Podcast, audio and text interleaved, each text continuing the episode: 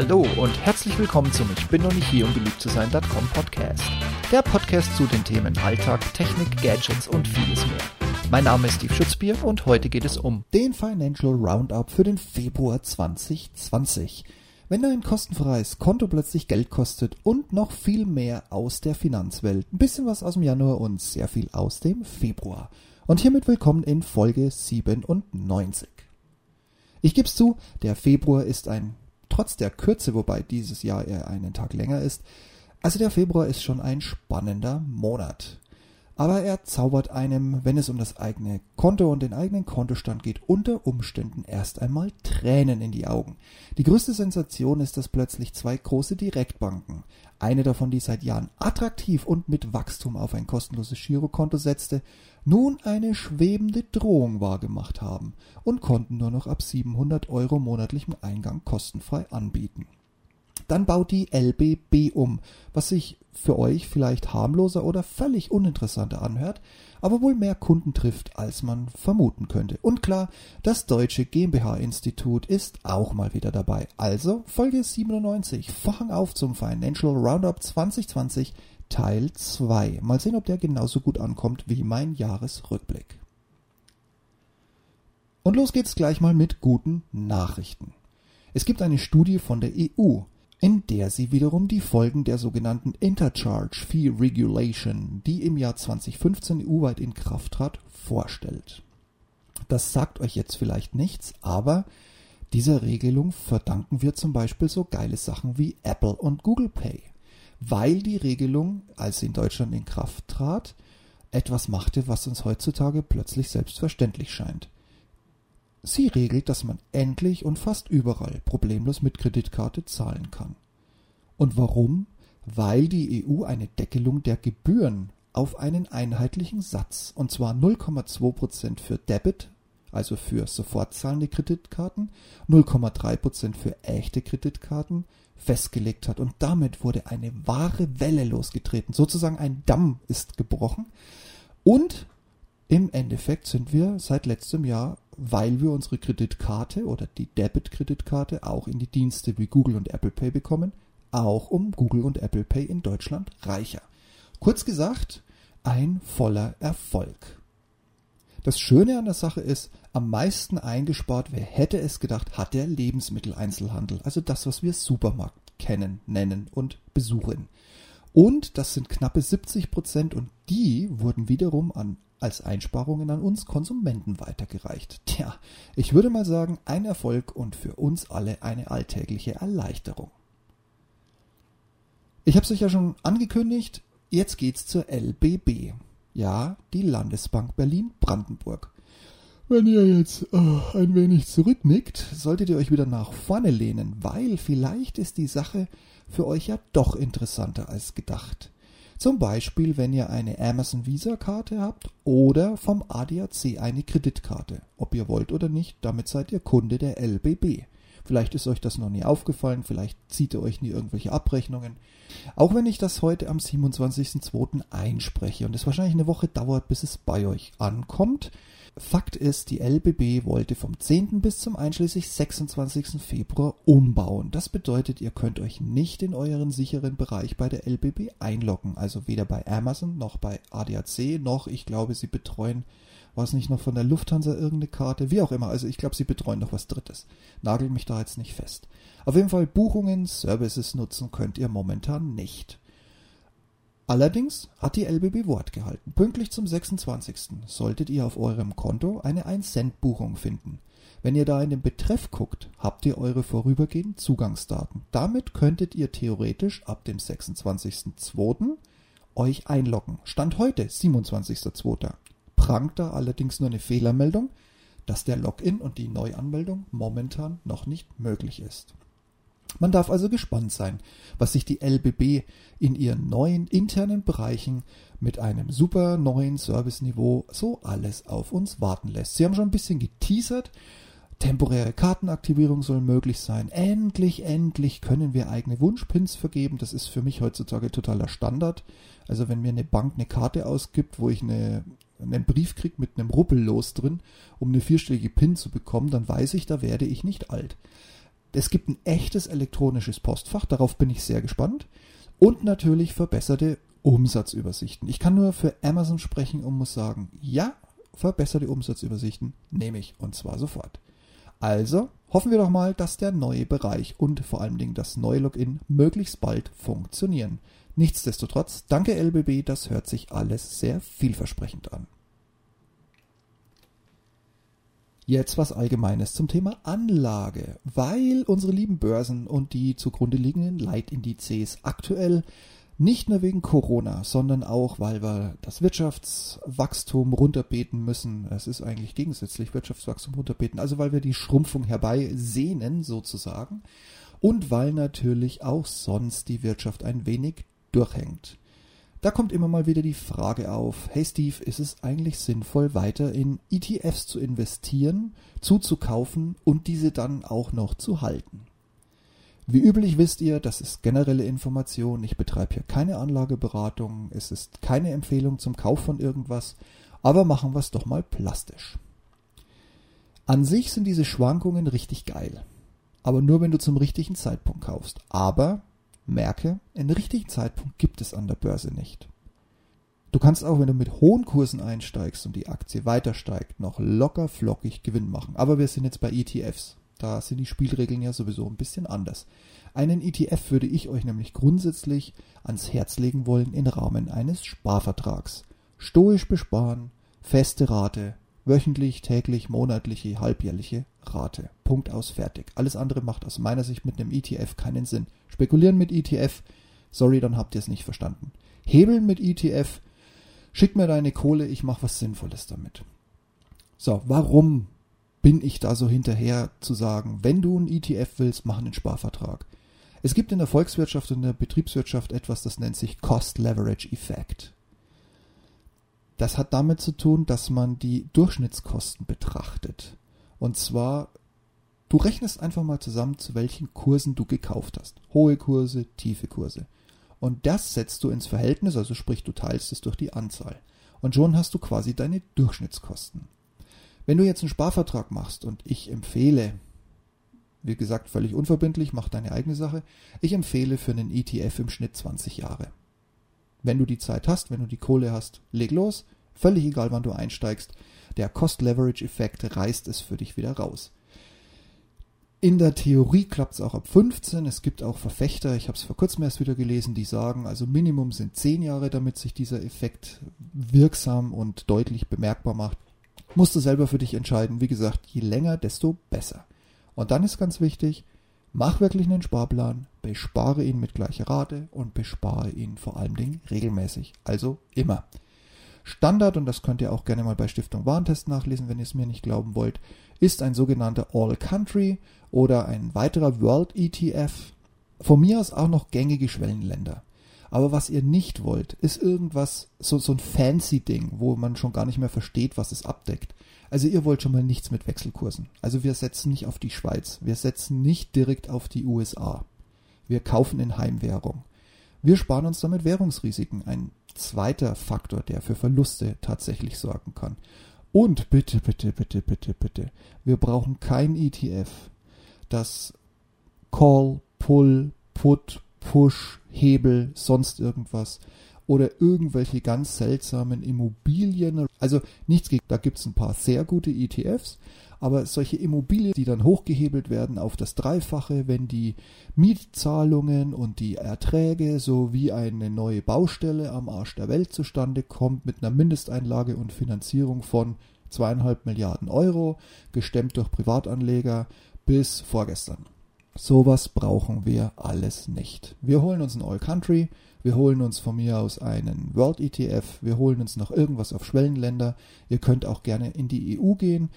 Ich weiß, der Deutsche neigt dazu, in das zu investieren, was er kennt, also legt er grundsätzlich in den DAX 30, ist ein gewisses, ja, wie soll ich sagen, Fantasieschloss. Der DAX 30 lebt davon, dass unsere DAXler alle oder größtenteils mehr oder weniger zuverlässig Dividenden bezahlen, sonst würde sich der DAX 30 nämlich definitiv nicht rentieren. Googelt euch das mal im Internet zusammen, wenn ihr darüber mehr wissen wollt, aber glaubt mir eins, macht das, Sparplan, langfristig ausgerichtet, zum Beispiel für die Altersvorsorge. Mit einem ETF, wie gesagt, ETF ist keine Spekulation, damit wird man nicht über Nacht reich, nur weil man geil gekauft hat und heute wieder verkaufen kann. Hakt das ab, macht einen Sparplan, regelmäßig bezahlen, langfristig laufen lassen, nicht anfassen, einfach vergessen. Und schon läuft das. Und wenn es doch mal schief geht, ihr wisst ja, Börsianer haben schwarzen Humor, dann nie vergessen, Geld ist an der Börse nicht weg. Es hat einfach nur jemand anderes. Und das Traurige ist, das stimmt sogar. So, wer von euch kann sich noch erinnern? Diba, diba, du. Ja, genau, das war die Werbemelodie der ING Diba, die seit Wochen und Monaten jetzt erpicht darauf ist, das Diba aus dem Firmennamen zu streichen, was ich relativ witzig finde, wenn man Post bekommt, steht nämlich immer noch ING Diba als Aufsender auf dem Kuvert, teilweise sogar noch im Briefkopf. Auf jeden Fall besagte ING Diba hat ja Unsummen in Marketingmaßnahmen gepumpt, damit wir sie alle kennenlernen. Und jetzt ziehen sie das DIBA raus und investieren wieder in Marketing, damit wir sie als ING weiter im Gedächtnis behalten. Aber es lässt sich nicht verweigern, man muss vor der ING wirklich den Hut ziehen. Ich blicke mal kurz auf die Bilanzpressekonferenz, die Anfang Februar stattgefunden hat. Da gab es ein paar spannende Änderungen. Mittlerweile hat die wohl jeder, der Kunde ist oder sich dafür interessiert, auch gefunden die Kommunikation läuft. Verblüffend an der ganzen Sache ist nur, dass die noch drittgrößte deutsche Bank, also die ING, ab sofort Konten nur dann kostenlos setzt, wenn man Minimum 700 Euro im Monat bekommt. Überweisung, zum Beispiel Gehalt. Oder man schiebt sich was vom Tagesgeld oder von einem anderen Konto hin und schiebt es am nächsten Tag wieder zurück. Spielt ja keine Rolle, aber im Monat müssen 700 Euro über das Konto laufen. Tja, das hinterlässt jetzt natürlich so ein paar Fragen. Das habe ich mir ein wenig genauer angeguckt. Und dann fällt man nämlich plötzlich über Kostendeckung. Man fällt über interne Kostenstrukturen. Und man stellt fest, dass das Wachstum alleine bei der ING nicht mehr reicht, um die Kosten zu decken. Knappe 10 Millionen Kunden hin oder her. Und 10 Millionen Kunden bringen auch noch ein anderes Problem. Und davon kann jede Sparkasse ein Liedchen singen. Die Kunden legen Geld bei dir aufs Konto. Du als Bank bist dafür verantwortlich, dass dieses Geld sicher gelagert wird. Dafür zahlst du als Bank Strafzinsen und wenn du viel, viel Glück hast, Nullzinsen. Das merkt man auch daran, dass die ING ihr Extrakonto im Prinzip auf 0% Zins runtergedrückt hat über Nacht. Das war, glaube ich, irgendwann letztes Jahr. Ich kann mich noch erinnern, als ich mein ING-Konto eröffnet hatte und von diesem bankenähnlichen, aus völlig unverständlichen Gründen Inhaber einer deutschen Bankenlizenz, äh, GmbH aus Berlin. Ähm, ja, als ich da weggegangen bin, ähm, hatte ich tatsächlich noch irgendwie, glaube ich, äh, 0,35% Zinsen. Ja, drei wären schön gewesen. Die Null vorne dran gehört dazu. Und dann haben sie mir über Nacht mitgeteilt, übrigens, du kriegst ab sofort nichts mehr auf dein Extrakonto. Aber sie bieten es trotzdem jedem kostenfrei mit an. Du kriegst eine IBAN für dein Konto bei der ING und du kriegst automatisch ein Extrakonto mit.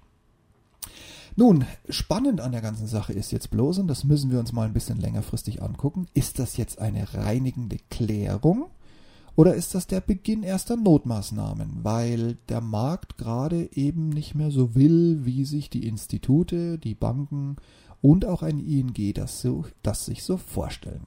Fakt ist, die Gebühren sind da. Teilweise werden die Kunden reagieren und verschwinden. Werden die Gebühren über Nacht auf jeden Fall nicht mehr. Also es bleibt spannend. Kundenverlust oder tatsächlich lauter treue, zufriedene Kunden, die wahlweise Gebühren zahlen oder über 700 Euro im Monat bekommen. Wir gucken uns das mal an, liebe ING.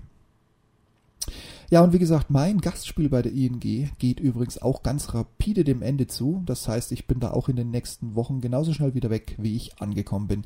Hat in meinem Kontext jetzt nichts mit 700 Euro zu tun. Sagen wir mal so, ich hatte eine wirklich helle, kompetente Leuchte am Telefon, als es bei mir um ein Dauerproblem ging. Und genauso schnell wie ich den hatte, war der wieder weg und damit kamen seine anderen Kollegen ins Spiel und selbst der Vorstand war der Meinung, dass er mir hier nicht helfen muss. Gut, Sorry ING, du bist nicht die wichtigste und einzigste Bank, du bist auch eine Nummer 3. Ich bin dann mal weg. Und was wäre ein Financial Roundup ohne dieses oberpeinliche deutsche Fintech, diese GmbH mit Bankenlizenz, also die N26? Unter lautem Gelächter hat der Laden in der zweiten Februarwoche seinen plötzlichen Rückzug vom britischen Markt angekündigt. Und zwar, das ist ein Grund der Superlative, das ist eine Aussage, dafür hätte ein anderes Unternehmen den Pressemann sofort rausgeschmissen. Das ist an Lachnummer, an Lächerlichkeit und an eigener Dummheit nicht zu übertrumpfen. Genau, weil der Brexit kommt. Ja, weil der Brexit kommt. oh Mann. Ja, also wenn ihr da euer Geld noch liegen lassen wollt bei den Schnellmerkern, sorry Leute, das ist euer Problem. Also nochmal ganz langsam. Am 15.04. diesen Jahres gehen in UK ersatzlos die Server aus. Kein halbes Jahr nachdem die GmbH mit viel Brimborium den Markteintritt durchgedrückt hat. Markt, Marktwachstum auf Teufel komm raus. Das ist extrem wichtig für die GmbH. Nur steigende Zahlen lassen die vagen Aussagen und Versprechungen des Führungsteams und auch die unwahrscheinlich hohe Bewertung der GmbH irgendwie so halbwegs realistisch erscheinen. Allerdings, es stürzt sich ja momentan jeder auf diese Fintechs, das spült natürlich N26 auch so ein bisschen mit nach oben. Aber nun gut, wenn ich jetzt mal sage, wie lange haben wir diesen völlig überraschenden Brexit mittlerweile vor uns? Wie lange wird verhandelt? Äh, wie oft ist es verschoben worden, bevor jetzt uns Blondie äh, um die Ecke kam und es durchgedrückt hat? Ist das wirklich euer Ernst? Also wenn ich es jetzt über den Daumen peile, ich komme da mal ganz entspannt auf zwei, zweieinhalb Jahre, die uns der Brexit jetzt schon begleitet. also ich persönlich, wenn man sich die Zahlen mal so ein bisschen anguckt, ich glaube ja eher, dass N26, ich sag's mal vorsichtig und bewusst ein wenig nett, ich glaube, für die ist es jetzt einfach unrentabel oder unmöglich geworden, zum einen eine Banklizenz für das Vereinigte Königreich zu bekommen. Das wäre nämlich etwas, was man haben müsste, wenn denn dann die EU sich definitiv von Großbritannien und auch andersrum Großbritannien leider ja jetzt dann auch endlich aus der EU verabschiedet, dann bräuchte man da jetzt tatsächlich eine Banklizenz. Vielleicht gibt's die nicht so geschenkt wie dieses Ü-Ei, das sie aufgeknackt haben, wo die deutsche drin lag. Also die deutsche Bankenlizenz. Ja, und dann gab's da ja noch, und äh, da gucke ich in Richtung in mein Podcast-Interview mit Sven, das ich euch noch demnächst online stellen werde. Da haben wir nämlich auch drüber gesprochen, dass der Konkurrent Revolut mal ganz entspannt 500 Millionen Euro für weitere Expansionen eingesammelt hat und damit sich schlagartig auf eine der Top-Positionen im UK hochbuxiert hat. Und ich glaube, dass Revolut mit seinem Konstrukt und seinen Ideen einer N26 einfach die Kunden abgräbt und das wirklich, wirklich wehtut. Also wer jetzt immer noch glaubt, dass unsere GmbH gegangen ist, weil dieses eine Land kein EU-Land mehr sein möge, dann fragt euch doch mal, warum dieses komische Institut weiter Geschäfte macht, zum Beispiel in einem Nicht-EU-Land namens Schweiz. Ach ja, und dann bleiben wir doch gleich noch bei der GmbH. Ich habe noch einen Flop gefunden. Wie gesagt, für N26 ist Wachstum wichtig. Mehr Kunden bedeuten mehr Umsatz, also zumindest kann man das auf dem Papier super so verargumentieren. Aber da hat wohl Lateinamerika ihnen einen gewaltigen Strich durch die Rechnung gemacht. In Brasilien läuft's nicht rund. Da gibt's Berichte über Personalabgänge an höchster Stelle. Ähm, es gibt Gerüchte, dass es so gar nicht läuft. Und in Summe lässt sich festhalten, dass wohl das Kundenwachstum, also die Kundenwachstumskurve, sich, ich neige dazu, deutlich voranzustellen, die flacht sich also deutlich ab. Und zwar auf einigen Märkten und auch geplanten Neueintrittsregionen. Da geht's wohl sichtlich bergab. Dabei war dieses Kundenwachstum und auch die Strategie, in weitere Länder einzutreten, letztes Jahr bei der Finanzierungsrunde für die GmbH, wo sich die Investoren quasi gegenseitig mit Geldbündeln beworfen haben, um bei N26 ja noch mit einsteigen zu können. Naja, gut, so kam ja auch diese astronomische Bewertung von, was sind's, 3,5 Milliarden oder irgendeine so Lachnummer. Äh, wenn ihr das mal durch die Kunden, also soweit N26 Daten dieser Art veröffentlicht, wenn ihr das mal durchteilt, müsste jeder Kunde im Schnitt, ich habe es mal in Dollar umgerechnet, etwas über 2500 Dollar, ich glaube es waren 2600 irgendwas Dollar, also rund 2700 Dollar bringen. Beziehungsweise dank jedem Kunden müsste dieses Institut 2000, bleiben wir bei 500 Dollar pro Kunde erwirtschaften. Hm, wenn ich dann zweistellige Millionenausgaben für Marketingmaßnahmen abziehe, drei gemerkt, zwei im Sinn und hier nochmal die 2,5. Nee, ich würde mal sagen, das geht nicht auf. Und wer jetzt sagt, Mensch, Steve, sei doch nicht so kritisch, nur weil du die Bank nicht leiten kannst, was übrigens stimmt und meiner Meinung nach ist es nach wie vor keine Bank, aber da können wir gerne mal so drüber reden, nicht hier im öffentlichen Rahmen. Das könnte bei mir länger dauern, wie man auch im Interview mit Sven gemerkt hat. Und Sven, nochmal vielen, vielen Dank, dass du es ein bisschen geschnitten und gekürzt hast, weil sonst, ja genau, wie auch immer, sonst hätte das wohl ein paar Jahrhunderte gedauert, bis wir fertig geworden wären. Aber was ich sagen möchte ist, es gibt ja auch abflachende Wachstumsraten in Kernmärkten, also zum Beispiel Frankreich. Oder noch viel schlimmer, wenn dein Heimatmarkt schrumpft. Heimat, dein Heimatmarkt schrumpft. Also Deutschland. Ja. Und auch der geplante Start in den USA hat ja nicht so geklappt, wie er sollte und sich um ein Jahr verschoben. Und die Pläne, da eventuell irgendwann mal mit einer Banklizenz trommeln zu können, haben sich ja erstmal auch zerschlagen. Man brauchte ja die Axos Bank als Partner an der Seite, um hier überhaupt in den Markt zu kommen. Und von Seiten der Konkurrenz kommen ja auch Wachstumsraten, die die GmbH unter Druck setzen. Ich bin mal gespannt, wie lange N26 diesen Expansionswahn weiter durch reines Neukundengeschäft rund um den Globus ja, durchdrückt und damit versucht, Investoren zufriedenzustellen. Aber ich meine, N26, ein, ein lächelnder Stalf, der nicht müde wird, jedem zu erzählen, wie geil sein Laden ist und wie wenig Fehler er wiederholt, die normale Banken machen. Mhm. Ja, genau die Sprüche haben wir jetzt alle 20 Mal gehört. Ich sag dazu nur gelacht, gelocht, getackert und weggelegt. Ach ja, ich werde nicht fertig mit dem Laden. Ähm, Link in den Show Notes ist aus dem Handelsblatt. Kann sein, wenn ihr da draufklickt, kommt eine Paywall. Deshalb dafür schon mal sorry. Ich bin Abonnent, deshalb kann ich das jetzt nicht beurteilen. Ihr findet es aber sicherlich über Google auch im Detail. Aber jetzt schauen wir doch nochmal. Weil N26 hat tatsächlich seinen Umsatz gesteigert. Ja, doch, ich sage auch was Nettes. Aber nicht ganz nett, weil die Frage ist, zu welchen Kosten steigert N26 denn bitte seinen Umsatz? Und da gibt es eine klare Aussage. Mit steigendem Fehlbetrag. Also auf gut Deutsch, das Institut mit Banklizenz macht ein dickes Minus. Und jetzt zu eurer Info. Europas größte Einhörner im Fintech-Bereich sind an Position 1. Die Schweden mit Klarna. Ja, der Dienst, den ihr nutzt, wenn ihr mit Rechnung bezahlen wollt. Die sind Nummer 1 in Europa. Mit 5 Milliarden Euro Bewertung. Auch Revolut wenn auch nur mit 1,5 Milliarden Bewertung. Gut, das dürfte jetzt dann irgendwo Top 4, Top 5 sein. Das könnt ihr dann im Handelsblatt nochmal nachlesen. Und in der Liste muss man dazu sagen, sieht's noch ganz gut aus für die GmbH, aber wir wissen ja alle, wie schnell das manchmal gehen kann. Gehen wir nochmal schnell zurück nach Großbritannien. Also die ersten Banken, ja genau Banken, verlassen jetzt mittlerweile die Insel.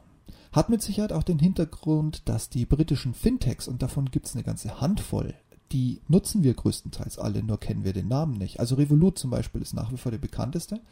Aber es gibt auch noch weitere, wo gewisse Dienste angeboten werden, wo wir es einfach nicht merken, weil der Name uns nichts sagt. Auf jeden Fall, die suchen ganz, ganz schnell Zugang zum europäischen Markt. Und die wollen natürlich alle irgendwie eine EU-Banklizenz bekommen. Warum? Weil wir in der EU 400 Millionen Kunden sind, die theoretisch eine neue Bank suchen könnten. Und im Fokus dieser Fintechs, also zum Beispiel Revolut oder auch Transferwise oder Monzo, sind wir alle. Die zielen auf uns, die wollen uns als Kunde. Bleiben wir bei Revolut. Dadurch, dass die die Kapitalerhöhung bekommen haben, kennt man da jetzt ein paar Zahlen mehr. Sie selber sagen, sie haben über 8 Millionen Kunden und das geilste Feature, und deshalb bin ich auch Kunde von Revolut, ist, du kannst dein komplettes Konto mit einem Tastenklick komplett kostenfrei über die Landesgrenzen hinweg. Das ist in der EU jetzt nicht durchgehend so spannend, aber für mich als alten Fan von Dubai und Arabischen Emiraten ist das geil. Ich kann mit einem Tab mein Eurokonto komplett umrechnen lassen in die jeweilige Landeswährung, zum Beispiel Dirham. Und dann kann ich mit meiner Visakarte wie ein Einheimischer bezahlen. Kein Wechselkurs, keine Umrechnung, kein gar nichts. Bemerkenswert ist, Revolut hat auch keine eigene Bankenlizenz. Die arbeiten momentan mit einer Lizenz aus Litauen, auch mit einer aus Großbritannien, aber auf der sogenannten E-Geldlizenz. Allerdings hat Revolut noch ein Ass im Ärmel. Nämlich in Litauen, wo sie weitere Geschäfte auch mit Sicherheit und Passpapieren zu tun haben, haben sie ein weiteres Standbein, indem sie da enorm in das Thema digitale Ausweise investieren. Klingt für uns Deutsche jetzt wie Science Fiction, aber wir wissen, Estland, Lettland, Litauen sind in der EU sowieso die Länder, die digital am weitesten sind. Da hat sich Revolut mit Sicherheit ein echtes geiles Standbein für die Zukunft gesichert. Puh, jetzt muss ich mal kurz ausatmen, das war nämlich jetzt echt viel. Aber so leid es mir tut, die ersten Wochen waren spannend. Es ist viel passiert. Wir haben ein paar Zahlen bekommen. Wir haben ein paar Lacher bekommen. Danke nach Berlin zu diesem seltsamen Fintech. Und wir sind sehr gespannt, was im Jahr weiter passiert. Nachdem euch diese Themen unfassbar geil interessieren, wie ich mit den Download- und Leseraten gesehen habe, werde ich noch ein paar weitere Recaps und Roundups zusammenfassen und die Finanzbranche für euch weiter im Auge behalten. Und dann gucken wir mal, was 2020 so an neuen Gewinnern kennt und welche bestehenden Läden plötzlich zum Verlierer abgestempelt werden. Im März garantiere ich euch jetzt erstmal nichts weiter. Auch nicht, wie lange ich brauche, um das Interview mit Sven hier nochmal in meins Podcast reinzuhängen. Für mich heißt es ab morgen mal unser Würmchen begrüßen und als Papa ein wenig Fuß fassen. In diesem Sinne, Passt auf, wo ihr eure Karten reinsteckt, passt auf, in welcher Währung ihr wo bezahlt und überlegt euch nochmal, ob ein ETF-Sparplan nicht eine geile Idee für die Altersvorsorge ist. Ich freue mich, von euch zu hören, zu lesen und auf bald. Macht's gut.